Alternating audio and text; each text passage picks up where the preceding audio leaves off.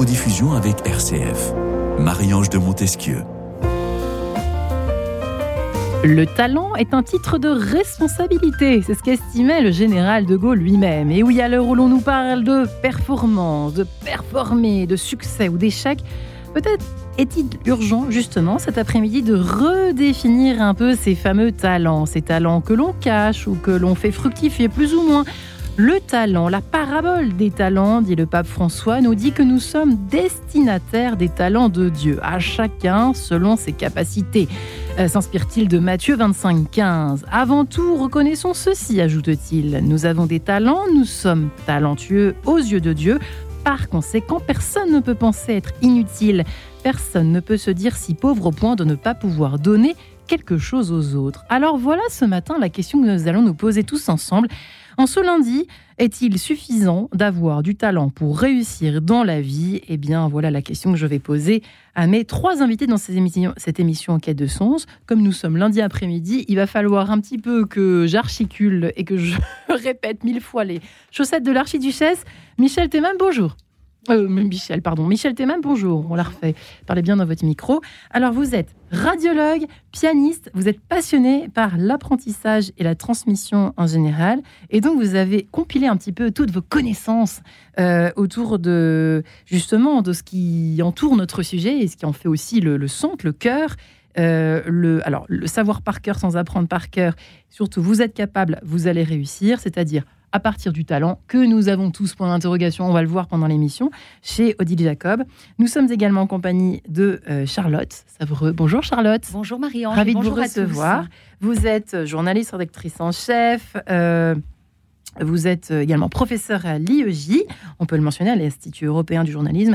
Et donc, vous avez publié, alors il y a quelques années, l'ouvrage euh, l'année du déclic, et si c'était le vôtre, c'est bien cela, mm, mm. une belle couverture bleue. Alors moi, je pensais que ça venait de sortir, que c'était tout frais, euh, les presses de la cité, mais en fait, alors l'année du déclic, c'est celle-là, pardon, la couverture blanche, ça commence bien. Et si c'était la vôtre, un ouvrage qui a été euh, pondu il y a quelques années, en fait. voilà. Exactement, et qui apparemment est intemporel, puisque les droits ont été rachetés pour une sortie poche. Euh, voilà, aux éditions Ballant dans une version originelle et euh, une version poche euh, aux éditions Le Duc et qui rappelle combien la vie est une aventure pour tous, sans exception. Et oui, à travers des témoignages, à mm. travers des, au fond, oui, c'est ça, des témoignages, vous racontez à travers des parcours surtout de vie, de personnalité, comment c'est possible effectivement de choper, d'attraper son année du déclic. Chacun a le droit à son déclic au fond, chose évidemment partagée par notre ami en face de vous, figurez-vous, Philippe Corda, bonjour. Bonjour. Bienvenue dans cette émission. La couverture bleue, c'est la vôtre, pardon. En fait, je suis désolée, mais c'est un peu la couverture chouchou du jour. c'est pour ça que voilà, j'étais presque pressée de la présenter, où l'on voit finalement une ampoule euh, qui brille, enfin en tout cas qui, qui marche, qui fonctionne, qui éclaire dans la nuit. Voilà, déclic tout simplement, c'est le titre de votre ouvrage que vous avez publié, que vous avez écrit et pondu avec votre fille, si j'ai bien compris, qui n'est pas là ce matin, mais que l'on salue évidemment. Hélène. Exactement. Voilà. Essentiel pour savoir convaincre, changer, euh, avancer, nous apprend euh, Fabrice Midal qui a euh, présenté cet ouvrage, préfacé, comment est-ce qu'on peut dire ça Voilà. effectivement, le déclic, comment, qu'est-ce qu'on en. Comment est-ce qu'on attrape ce déclic? Le déclic est un terme, c'est étonnant parce que vous l'avez utilisé effectivement tous les deux. Finalement, le, déclic, est-ce que c'est une histoire de euh, est-ce que c'est quelque chose, un coup de chance? Est-ce que c'est une chance qu'on attrape? Est-ce que c'est à partir du talent? Le déclic, juste en deux mots pour ceux qui ont parlé de déclic aujourd'hui. Alors moi, avec le recul de mon expérience, voilà, au travers de cet ouvrage, si je devais résumer le déclic en une phrase, c'est lorsque l'envie est plus forte que la peur. Voilà, et que tout d'un coup, bah, il y a une flamme intérieure qui nous anime, parce que finalement, on a beau avoir le talent, si on revient sur le sujet euh, du jour, s'il n'y a pas de désir, s'il n'y a pas cette flamme intérieure qui nous anime, il n'y a pas de mise en action et donc de mise en, en réalisation d'une certaine manière. Donc c'est pour ça, le déclic en une phrase, c'est une équation quand l'envie devient plus forte que le... une équation. Que la peur, exactement. Parce que le talent ne peut pas s'exprimer sans déclic. Qu'est-ce que vous en diriez? Qu'est-ce que vous répondriez à cette question finalement? Alors moi, je, enfin, euh, le, déclic, c'est quelque chose de, qui paraît un petit peu brutal. Ouais. Euh, Effectivement. voilà. Moi, je pense qu'il y a une apprentissage, un apprentissage du plaisir d'apprendre et de faire. Donc, ça peut être un petit peu plus progressif. C'est euh, devant toute chose, même quand on pense qu'on n'a pas la- les capacités de le faire, euh, si on s'approprie euh, ce plaisir d'apprendre, Ouais. on peut progresser et aimer faire. Et en fait, euh, même devant des, des, des- des choses euh, qui paraissent un petit peu ingrates, la, la chose reste ingrate, mais c'est la quête, un petit peu la quête du sens, comme, votre, comme le titre de votre émission, c'est la quête du sens de cette chose, c'est la quête de la réalisation, c'est la quête du plaisir de faire qui provoque le plaisir lui-même. Alors chez Michel Témé, il faut savoir que c'est le nerf de la guerre pour mémoriser, pour apprendre par cœur. Il faut aimer, il faut Mm. apprendre à aimer. C'est un peu, euh, c'est un peu Alors ça, hein, le nerf de la guerre. quand hein, même- alors là, j'ai quand même dépassé le Ah, pardon. savoir par cœur sans apprendre par cœur. C'était mais- le titre du premier ouvrage. Non, Absolument, non, mais je suis d'accord. qui nous a tous marqué. euh, Voilà, mais euh, qui, était, qui avait un titre très explicite. Mais cette fois-ci, je suis allée beaucoup plus loin, puisque dans toute chose, pas seulement, la, pas seulement dans l'apprentissage, mais dans toute action qu'on fait. Par exemple, je parle de la phobie administrative. C'est, on n'apprend plus, mais c'est une question d'organisation et comment on va euh, tr- transformer notre cerveau. Et je donne des clés aussi bien mentales que pratiques pour euh, rendre cette, cette, cette chose qui avait de la particularité d'être ingrate et la rendre, euh, de, lui, de lui donner un petit peu un sens et donc du plaisir. Voilà, c'est. euh, Et y a-t-il du plaisir s'il n'y a pas de désir? C'est-à-dire que pour moi, vous disiez, il y a quelque chose de brutal dans le déclic. Moi, au contraire, je trouve qu'il y a une fulgurance. Et la Ouais. vie, c'est aussi ça. C'est-à-dire qu'il n'y a pas de grande réalisation sans un moment une prise de risque. Et ce désir, c'est quelque chose, en effet, c'est pas brutal, c'est de l'instinct. Et on se rappelle quand même qu'on a un cerveau reptilien qui est un cerveau animal ouais. et qui a besoin aussi de s'exprimer pour un moment qu'on aille vers, euh, vers, vers, bah voilà, vers sa trajectoire de vie. Et pour aller décrocher sa victoire, il faut qu'il y ait un petit peu quelque chose un peu plus vivant et. On a du mal à faire circuler justement euh, le côté physiologique, euh, ce qui se passe là-dedans sous la caboche, dans la caboche sous le casque, euh, Philippe Corda, et puis tout cet environnement. C'est complexe quand même de, réussir à justement, alors réussir à déjà première étape de la peut-être de la réussite point d'interrogation, mais de réussir à faire cohabiter un peu toutes ces parties du cerveau, dont le cerveau reptilien, et puis les choses plus rationnelles pour s'exprimer, pour exprimer nos talents. Je ne sais pas. Qu'en pensez-vous au fond? Alors déjà, dans cette émission, j'ai entendu trois choses Ouais. très très justes. Un, euh, il faut du temps et, et pour développer un talent. Ça se fait pas du jour au Mm. lendemain. Et il y a une progressivité et il faut effectivement du, le, le- le plaisir d'apprendre, c'est absolument fondamental. Deuxième chose très intéressante, c'est il faut à un moment donné, très souvent, il se passe quelque chose, une fulgurance, effectivement le désir plus important que la peur, un déclic. Et troisième chose, vous l'aviez dit tout à l'heure, très souvent c'est une question de chance. À un moment donné, Mm. Il y a une rencontre, il y a quelque chose, ça peut être euh, ou un événement, ça peut être un accident, d'ailleurs un deuil, ou un événement heureux, ou un film, ou un livre, ou quelque chose qui fait que d'un seul coup, il y a, il y a un déclic. Et avec euh, ma fille Hélène, ce que nous avons Ouais. euh, fait depuis des années, c'est euh, des recherches et de travailler avec d'autres chercheurs pour comprendre si on peut provoquer délibérément ce moment-là, si on peut s'appuyer sur un peu autre chose que la chance pour qu'il y ait un déclic qui puisse changer une vie.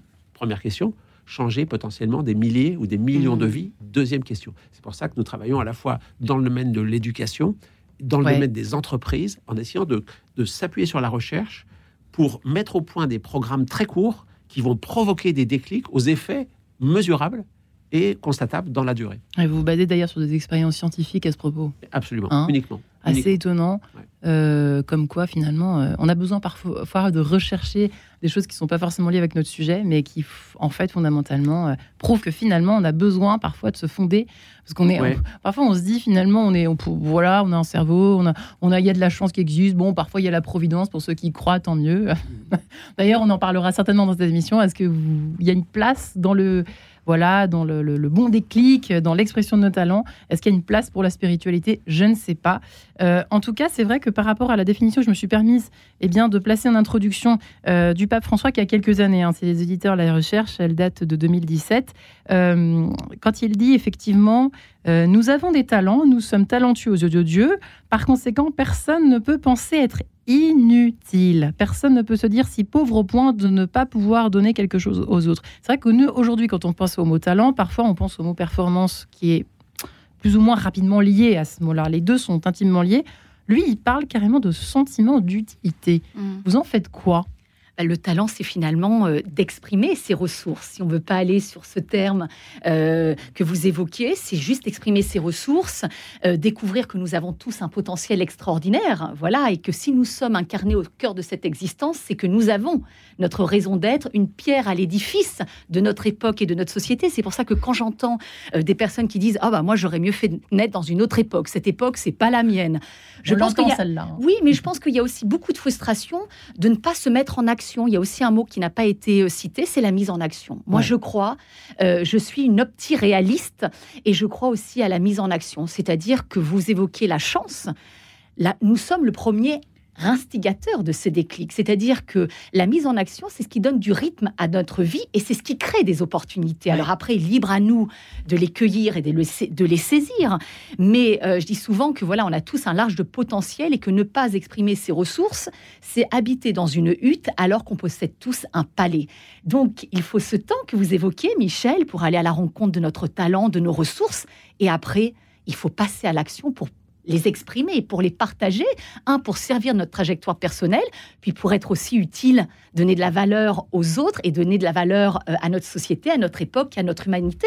Ouais. Donc, on a tous une raison d'être. Alors vous dites justement, euh, vous de votre côté, Michel Temam, vous dites euh, le manque, vous parlez du manque de motivation. Le terme motivation trouve, parce qu'on a parlé de désir tout à l'heure, trouve son étymologie dans deux termes. Motivus, qui veut dire mobile, au sens de motif pour agir ou de raison d'agir, et movere, dont l'équivalent en français est mouvoir. Donc vous dites qu'on peut conclure, si on les rejoint tous les deux, que la motivation vient du motif qui pousse à se mouvoir. Et c'est vrai qu'on entend souvent ah mais je suis pas je, je suis pas assez motivé, etc. Donc il y a une histoire de, de désir aussi dans la dans le- à l'origine Oui. de cette motivation. C'est quand même intéressant d'en Chaque parler. fois que mes interlocuteurs parlent, j'ai envie de réagir, mais malheureusement, on, on a chacun sa place. Pardon Michel. c'est pas grave.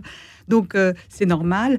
Euh, alors, d'abord, oui, euh, pour réagir à deux, deux, trois petites choses. Oui, allez-y. oui, moi aussi, bien sûr. J'ai com- j'ai- j'ai commencé mon introduction par euh, un déclic que j'ai eu, puisque euh, c'est une rencontre avec quelqu'un qui m'a fait rejaillir sur moi-même que je n'étais pas allée jusqu'au bout de mes capacités pour terminer cet ouvrage. C'est comme ça que je l'ai terminé. Donc, bien sûr, j'ai eu aussi un déclic et c'est ce qui m'a permis de de- de- d'en d'en venir à bout. Donc, et, mais ce que je veux dire après, c'est que euh, il y a une un certain apprentissage et je compte beaucoup sur euh, ce que j'appelle la métacognition, c'est-à-dire la compréhension de son fonctionnement cérébral, comme la compréhension d'une machine ou de votre euh, une machine à laver ou de votre euh, Comment on votre fait pour se connaître sa, machine cérébrale? Comment on fait? cette machine cérébrale, j'en donne une petite, même une petite illustration que j'ai vraiment Hmm. fa- fabriquée de toutes pièces, où j'ai mis deux clés. Euh, à force de lire des ouvrages de scientifiques et puis de, ser- de me servir de mes propres expériences, j'ai mis deux clés et comme s'il y avait un coffre. Et quand on trouve l'utilisation, quand on utilise ces deux clés, j'explique comment euh, le fonctionnement de notre cerveau peut changer. Alors quelles sont les deux clés? Alors ça, je vous laisse, euh, je vous laisse peut-être un petit peu plus découvrir parce que sinon je, je vais euh, tout révéler de, ce- de cette, euh, cette, cette- cette progression. Mais euh, bien sûr, on peut agir sur le mental en comprenant son fonctionnement, mais je pense que le mental ne fait pas tout et qu'il faut aussi donner des clés pratiques pour pouvoir accéder à ce plaisir d'apprendre et de faire. Ouais. Et c'est la deuxième partie, la troisième partie de l'ouvrage. Charlotte, euh, vous, seriez d'accord? Est-ce qu'il y aurait des clés? Est-ce qu'il faut d'abord apprendre à se connaître au fond pour, en fait, euh, j'ai parlé très vulgairement, toi, attraper ce déclic presque. On a envie de saisir ce déclic comme le figurait presque tout à l'heure euh, Philippe Corda. Est-ce que c'est, est-ce qu'il y a une histoire de, de se connaître en fait avant Alors, toute chose Ma démarche est tout autre, puisque Oui. moi, je ne donne pas des clés. Au contraire, j'ouvre l'horizon au travers de ces parcours Oui, de vie. oui. Ce que j'aime, c'est justement, euh, je ne crois pas du tout au dogmatisme d'une personne qui saurait déjà tout sur la. Voilà. Donc moi, je crois beaucoup à la contagiosité, à l'exemplarité et à ce qui parle au cœur. Voilà. Ce qui parle au mental, vous savez, c'est comme les bonnes résolutions du début d'année. Ça tient 15 jours. Moi, je crois au partage d'une expérience. On s'est tous peut-être retrouvés un jour autour d'une table. Et il y a un parcours de vie qui nous a Mhm. révélé. Et Michel Alors- évoquer ce déclic justement d'une personne qui peut-être a eu un moment la phrase, euh, qui a changé la donne Qui nous percute. euh, voilà, qui percute. Euh, voilà. Donc moi, je crois plutôt à l'idée d'aller à un moment au cœur de ce qu'est la vie, c'est-à-dire euh, euh, faire son expérience de la vie. Et surtout, bah, euh, se rappeler qu'il y a des valeurs essentielles, c'est le courage. Moi, je crois beaucoup aussi au goût de l'effort, voilà, au goût du tout et du possible. Alors pourquoi, comment renouer justement dans cette société où on a tout très rapidement avec facilité? C'est le goût du, voilà, du possible, c'est de dire et pourquoi pas moi? C'est-à-dire que voilà, je suis au cœur de cette existence. Pourquoi je ne servirai pas ma cause au profit des autres? Voilà, j'ai certainement quelque chose à déposer, donc après c'est à découvrir, mais on a toute une vie pour le faire. petit à petit. Voilà, petit à petit, c'est la politique des petits pas pour aller décrocher sa victoire. Mais moi, je fais très attention au mental que j'ai élu fournisseur officiel d'alibi et qui nous détourne souvent justement de, nos, de notre victoire. Retrouver le sens du mauvais n'est-ce pas Michel? Allez, en tout cas, euh, Cornélie, Arcangelo Corelli exprime son talent tout de suite à travers cet opus numéro 5, cette sonate numéro 5 en sol mineur, cette deuxième partie que nous entendons tout de suite. En quête de sens, une émission de Radio Notre-Dame en codiffusion avec RCF.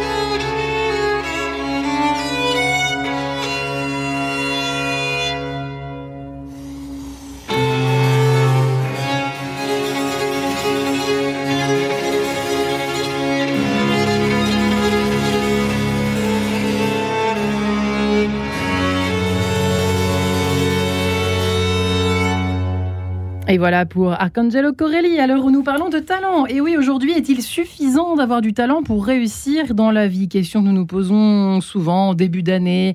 Ou alors les bonnes résolutions qui vont avec euh, la motivation pour lire, pour écrire, pour changer de voie, pour se réorienter. On en voit beaucoup aujourd'hui dans les sondages de Français qui veulent se reconvertir. Hein. Alors euh, avec quel talent et pourquoi faire et dans quel sens? Euh, question que nous nous posons beaucoup euh, de nos jours. Michel Temam est avec nous, radiologue, pianiste, euh, passionné par l'apprentissage et la mémoire qu'elle a décrypté dans Savoir par cœur. Pardonnez-moi de le, de le remettre sur le tapis, cher Michel, mais c'est quand même un ouvrage fondamental. Et le petit dernier, vous êtes capable, vous allez réussir. ça donne beaucoup d'élan, cet ouvrage, aux éditions d'Île Jacob. Charlotte Savreux, journaliste, l'année du déclic qui vient de sortir. Et si c'était la vôtre, on a envie de dire oui, bien sûr que c'est la vôtre, c'est la nôtre, chez Ballon, n'est-ce pas euh, qui est ressorti en poche, n'est-ce pas, chère euh, Charlotte Sabreux, et puis Philippe Corda, qui a écrit avec sa fille Hélène euh, cet ouvrage Déclic quand un mot suffit pour changer une vie. Déclencher son déclic, c'est une, enfin déclencher, déclencher, comment peut-on dire, la mise en œuvre du déclic, la mise en œuvre positive de ce déclic auprès de la cité. voilà, vous qui êtes le président fondateur de Corda, une entreprise de formation, de conseil en management et vous avez également créé Énergie Jeune au pluriel, le, Énergie pour les jeunes, une association qui donc combat les inégalités scolaires. Alors vous, vous allez être invité sur tous les plateaux en ces temps de problématiques autour de la transmission, de la difficulté à apprendre aux enfants et aux jeunes eh bien, les savoirs, pour reprendre un mot gouvernemental, n'est-ce pas, Philippe Corda? Et tout ça est lié, bien évidemment, aussi à, la, prise de conscience de son talent, de ses talents, pour pouvoir sauter sur l'occasion, pour, euh, euh, je sais pas moi, euh, se diriger ici ou là vers tel ou tel savoir, pour animer notre curiosité. Paraît-il que c'est un quelque chose qui est moins en moins partagé par les jeunes générations. Je ne sais pas ce que vous en pensez. De quoi sommes-nous malades avec cette histoire de talent, au fond, Philippe Corda? Alors, je ne sais pas si nous sommes malades, mais en tout cas, euh, il, est clair qu'on a beaucoup à gagner à aider les enfants et les jeunes à aimer apprendre. Ouais. Et donc, la question sur laquelle nous nous travaillons, c'est euh, comment provoquer des déclics dans la tête de ces jeunes et de ces enfants, notamment dans les milieux défavorisés, pour qu'ils aiment apprendre. Notre association Énergie Jeune a déjà déployé ses programmes auprès d'un million euh, d'enfants. Et la grande chance que nous avons, une grande chance que nous avons, c'est que ce programme a été évalué par des euh, chercheurs euh, de l'école d'économie de Paris, notamment, et du MIT aux États-Unis, sur des dizaines de milliers d'enfants en échantillon aléatoire. C'est-à-dire qu'on tire au sort la moitié des gamins qui vont avoir le programme, l'autre qui ne l'auront pas. Et les chercheurs se sont rendus compte que des interventions très courtes que nous avons euh, donc développées et, déployées permettent, un, de faire gagner les enfants en confiance en eux-mêmes, deux, de modifier leur comportement en classe, trois, d'élever leurs aspirations, quatre, d'améliorer leurs notes, sur tout le contrôle continu au collège jusqu'au brevet de fin de collège qui en plus est complètement anonyme. Donc on a, on, a la certitude euh, que, et les chercheurs concluent en disant que le rapport efficacité-coût de ce programme, il est au moins dix fois supérieur à tout ce qui a pu être mesuré dans le monde. Donc c'est l'objet de notre livre de montrer qu'il y a un, nouveau champ de recherche qui est absolument fascinant et euh, qui permet aujourd'hui de construire les interventions qui vont provoquer des déclics par milliers on a tous eu au moins dans notre vie, je crois, un professeur qui nous a, mm. provoqué, a provoqué un, un mm. déclic. Vous me regardez avec des yeux qui brillent. Mm. Je me tourne vers vous. Mais c'est ça, je dis souvent qu'il y a d'où on vient et où l'on va. C'est-à-dire que euh, on a d'ailleurs, j'avais fait une émission sur le sujet sur la timidité et on a beaucoup d'anciens timides, par exemple à la radio, en télévision et tout ça, même au théâtre, au cinéma. et moi, je ne parlais pas jusqu'à 8 ben ans. Voilà. Et moi, je fais partie aussi des anciennes timides, enfants en tout cas. Et ça, tout ça montre, c'est qu'on a une capacité à se transcender, que rien n'est figé n'est limité et que les seules limites sont celles que l'on se fixe. Donc je dis, il y a d'où on, vient et où on décide d'aller. Et c'est nous qui avons les cartes en main. Alors après, la vie, évidemment, va nous servir son lot d'opportunités, de synchronicité qu'il faudra évidemment saisir. Mais le premier pas, nous incombe. C'est pour ça que moi je crois à l'action et à ce déclic qu'on va aller soi-même actionner. Et après la vie va faire son ouvrage. Mais tout part d'abord de nous. Mmh, parce qu'on dit souvent, euh, on entend souvent autour de nous, ah non, de toute façon, toujours, elle, elle a toujours de la chance, ou lui, il a toujours eu de la chance. Moi, j'en ai jamais eu. J'ai toujours des tuiles qui me tombent dessus au moment où je commençais un peu à réussir. Moi, j'en connais, hein, je vous parle C'est un formidable alibi, ça c'est le mental. Formidable alibi pour pas euh, aller décrocher son, histoire. Michel. Ah oui, alors pour rebondir sur mon interlocutrice cette fois-ci, c'est. Allez-y. Oui. Alors pour, pour moi, euh, le désir mimétique, c'est une notion que je développe dans cet ouvrage, qui a, que j'avais développé un petit peu dans le premier, mais vraiment, je m'y je, je je m'y attelle davantage cette fois-ci parce que franchement, c'est très très important quand euh, mon interlocutrice dit euh, ça vient de nous. Malheureusement, ça vient pas seulement de nous, ça vient aussi de la personne qui est en face de nous. Donc, il a été démontré que ce désir mimétique existe. Sur, ça a été repose sur ce qu'on appelle les neurones en miroir. Hmm. Donc, quand vous êtes en face d'une personne qui a de l'élan, qui est passionnée, et c'est souvent ce, que, ce qui se, passe quand j'enseigne, quand j'essaye de transmettre mon savoir, euh, immédiatement, il se passe une espèce de, de transfert de ma passion d'apprendre. C'est fascinant. Et, qui, qui, qui se, immédiatement se réfléchit, ouais, qui, qui, se réfléchit sur mon interlocuteur. Donc, ça peut être aussi une certaine forme de déclic assez souvent. Ce que je veux dire, c'est que ensuite, il y a besoin euh, de, comprendre euh, pour aller plus loin, parce qu'il ne suffit pas d'avoir juste un instant, mais ensuite il faut comprendre comment ça, comment ça se passe. Donc euh, on peut, bon, tout à l'heure je, je, je cachais un petit peu ces deux clés. Je vais quand même y revenir un tout petit peu dessus. C'est trop sympa, merci Michel. parce que, en fait, il y en a une que j'ai dénommée TripAdvisor. C'est notre agence de notation, c'est-à-dire que toute expérience vécue est euh, répertoriée dans notre, euh, dans notre centre de la mémoire et toute nouvelle expérience est confrontée à l'expérience antérieure. Ça, c'est un petit peu le résumé de l'agence de notation, voilà, du TripAdvisor.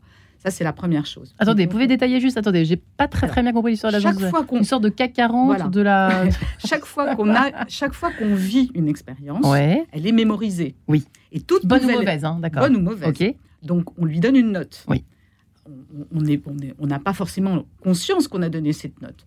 Mais au, au, sein de notre cerveau, il y a une espèce de d'agence de notation, il y a un petit lieu cérébral qui va confronter la nouvelle expérience à l'ancienne et lui dire ça c'est bien, tu refais, ça c'est pas bien, tu refais pas.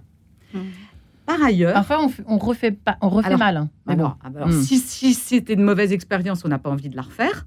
Et si c'était une bonne expérience, on a envie de la refaire. Oui, logiquement. Logiquement. Mais on va essayer de, de trouver comment faire pour avoir envie de refaire une expérience qui s'était pas bien passée. C'est là l'effort. Et là, il y a une, un second, euh, un second enfin une, une, ce que j'appelle, enfin, ce qui est déjà dénommé par les scientifiques, mmh. le centre inhibiteur de l'action. Ouais. C'est une espèce d'aiguillage cérébral qui fait que euh, on peut euh, prendre la voie réflexe et donc se mouler à ce qui s'est passé antérieurement, ou prendre la voie volontaire, c'est-à-dire faire le contraire de ce qu'on devait faire. Et quand j'ai compris euh, ces deux clés, enfin que j'ai mis au, point euh, les, relations qu'il pouvait y avoir entre ces deux clés, ben là le coffre s'ouvre. C'est-à-dire que face à une expérience qui n'était s'était pas forcément bien passée, par la volonté, c'est-à-dire par le l'aiguillage vers la volonté au lieu de, de façon réflexe euh, éviter cette action. Et si je sortais de, la zone de confort voilà, et que on je sort me de sa zone de confort. Ça va faire plaisir à Charlotte, non? Ça vous fait plaisir oh. ce genre de choses ou pas?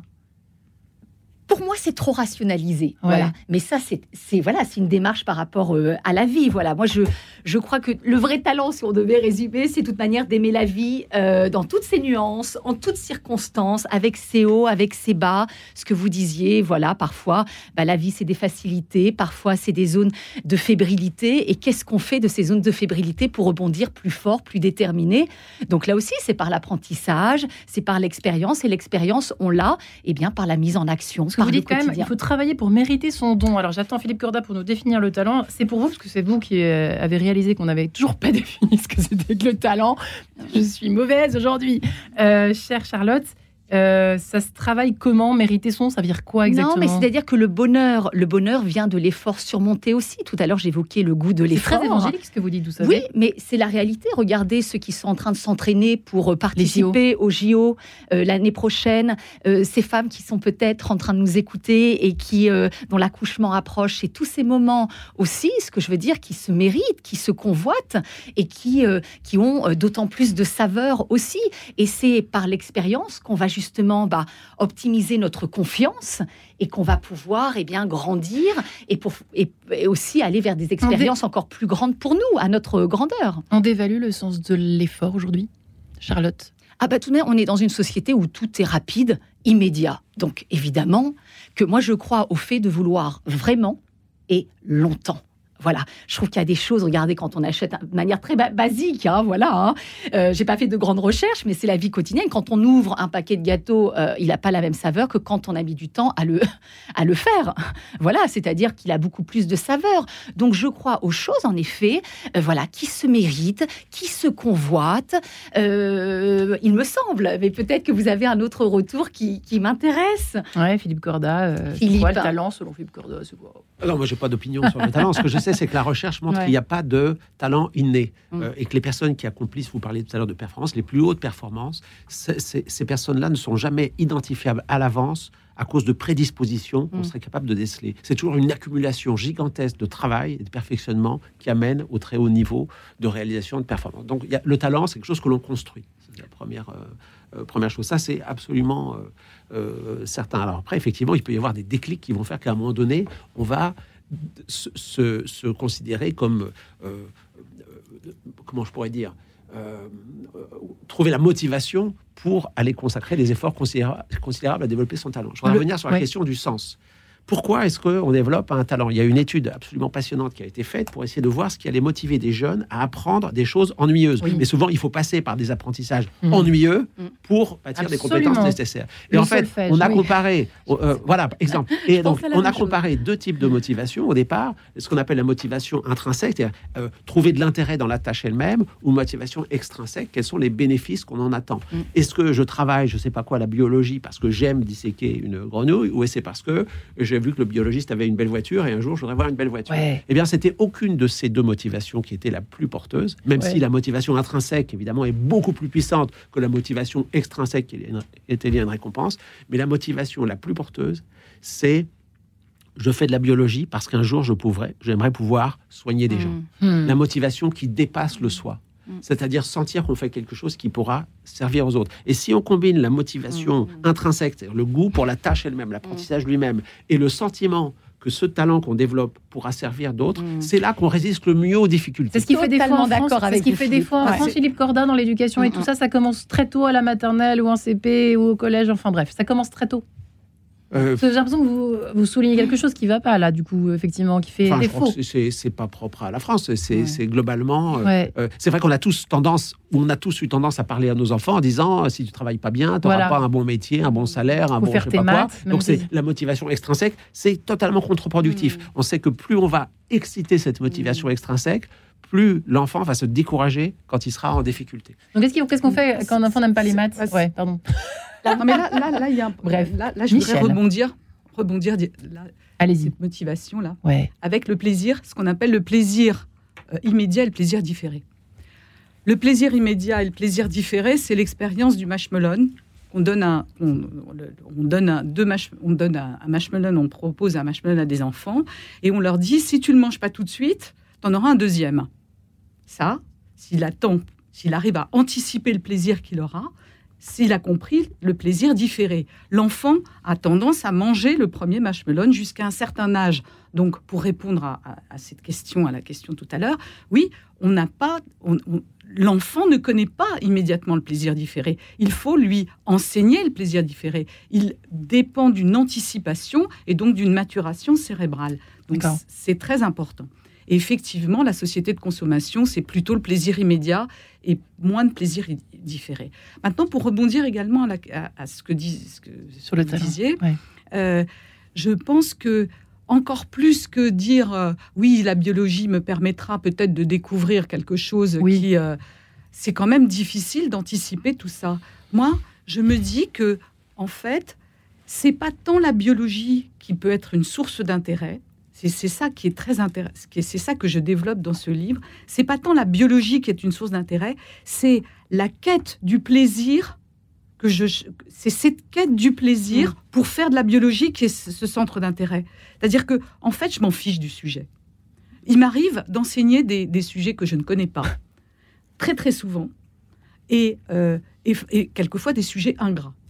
Mais c'est pas grave. Ce qui me- m'intéresse, c'est le challenge de transformer cette chose qui est ingrate en quelque chose qui me procure du plaisir. Chercher l'intérêt, en fait. Hein. Faut C'est même creuser pas- même. hein. C'est même pas l'intérêt, c'est l'intérêt de, de, de ce, cette recherche de plaisir, de ce, de ce que ce- ça va me procurer, de ce challenge. En fait, c'est le challenge qui me, me fait euh, progresser.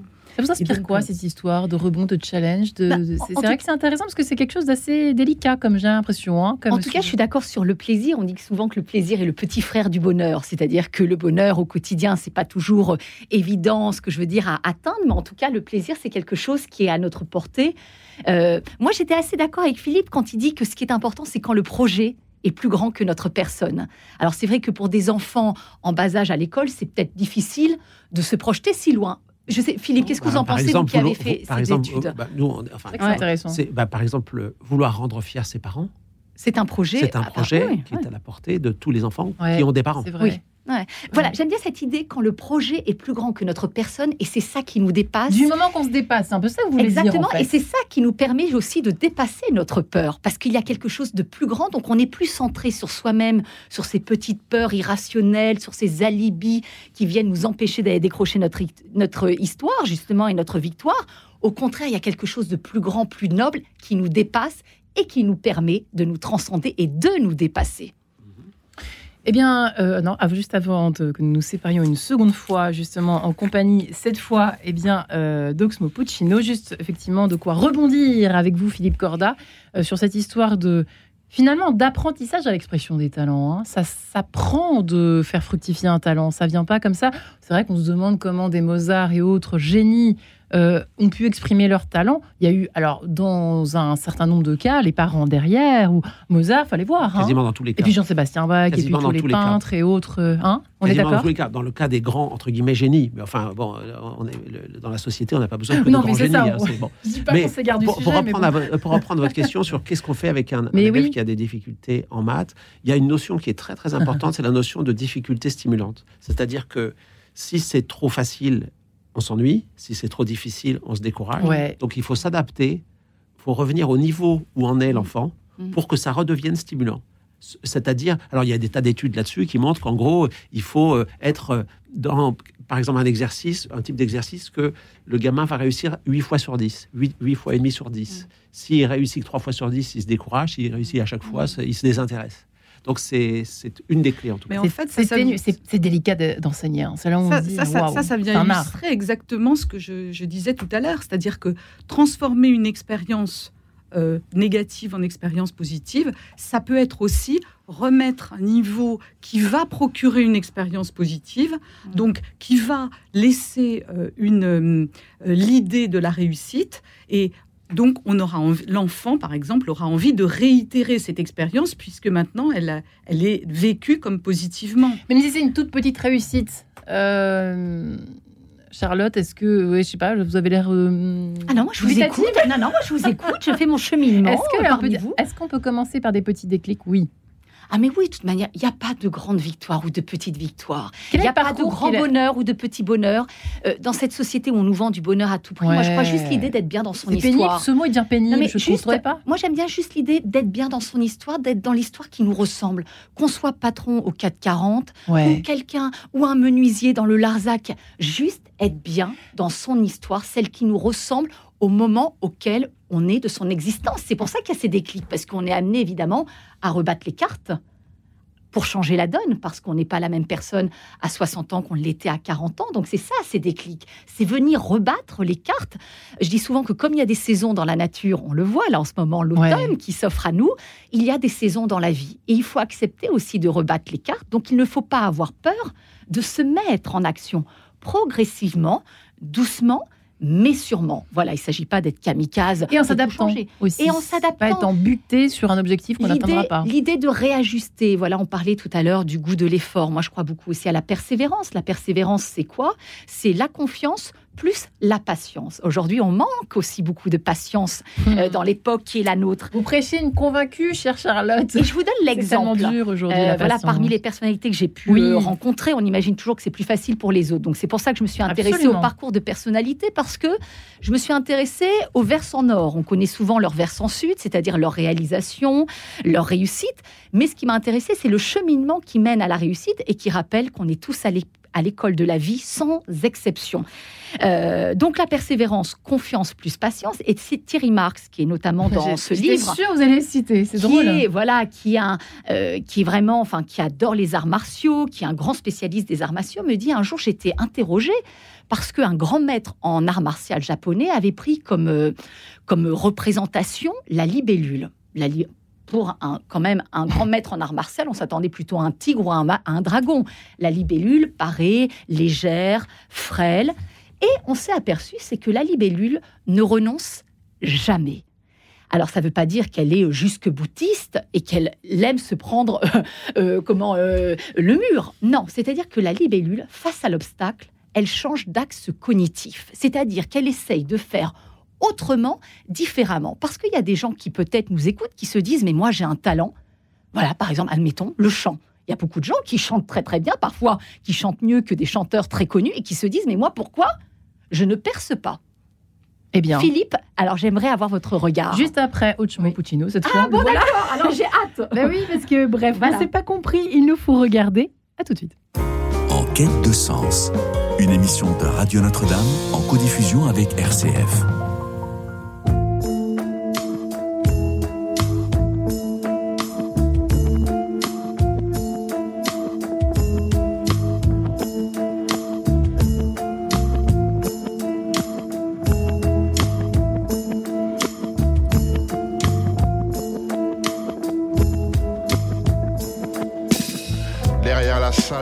Ses talents devant nous, derrière les yeux plissés, les visages mous, au-delà de ses mains ouvertes ou fermées, qui se tendent en vain ou qui sont point levées, plus loin que les frontières qui sont de barbelés, plus loin que la misère, il nous faut regarder, plus loin que les frontières qui sont de barbelés, plus loin que la misère, il nous faut regarder.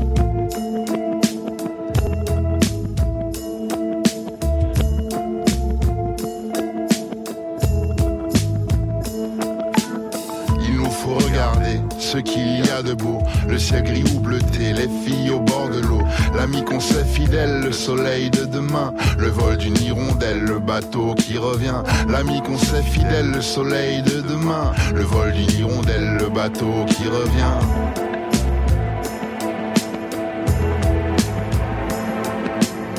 Par-delà le concert des sanglots et des pleurs, et des cris de colère des hommes qui ont peur.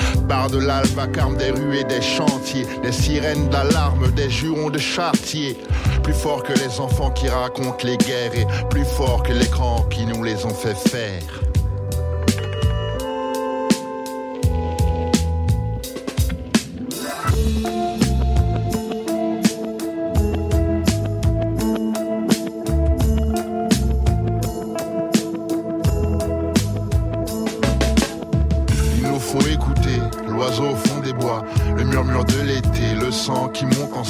Les berceuses des mères, les prières des enfants et le bruit de la terre qui s'endort doucement. Les berceuses des mères, les prières des enfants et le bruit de la terre qui s'endort doucement. Les berceuses des mères, les prières des enfants et le bruit de la terre qui s'endort doucement.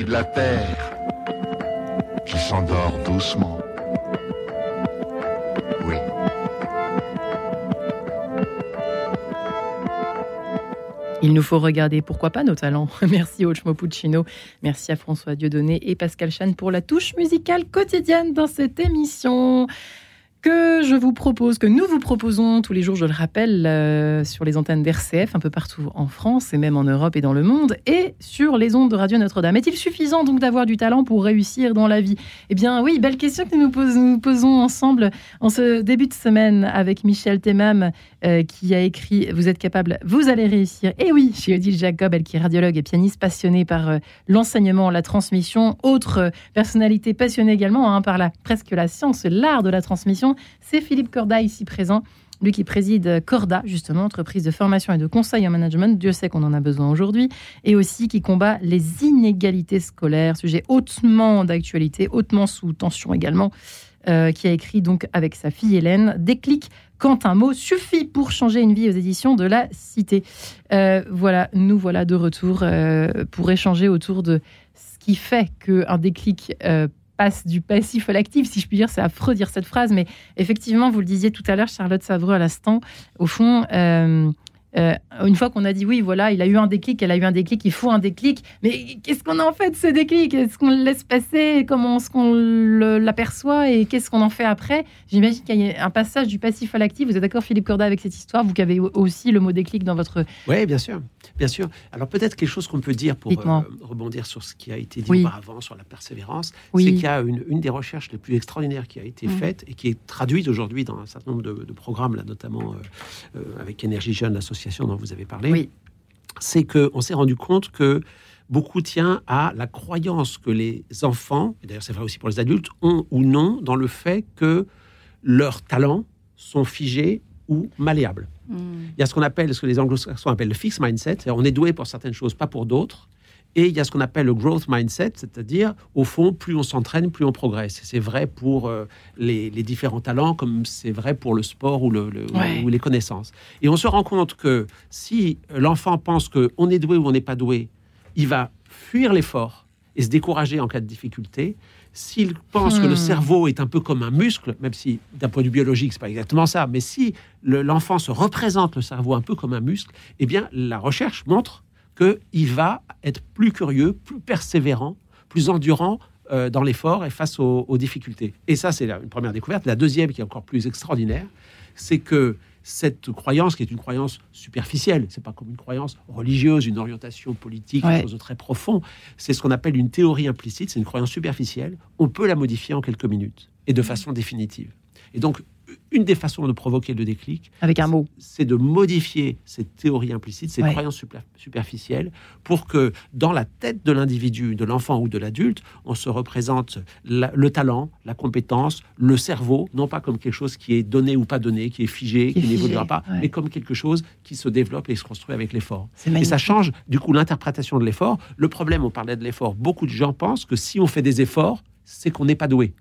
Puisque normalement, si on est en talentueux, il n'y a pas vrai besoin de faire des efforts. C'est vrai que Et donc, cette on change la perception de l'effort et euh, l'effort devient quelque chose de désirable Mm.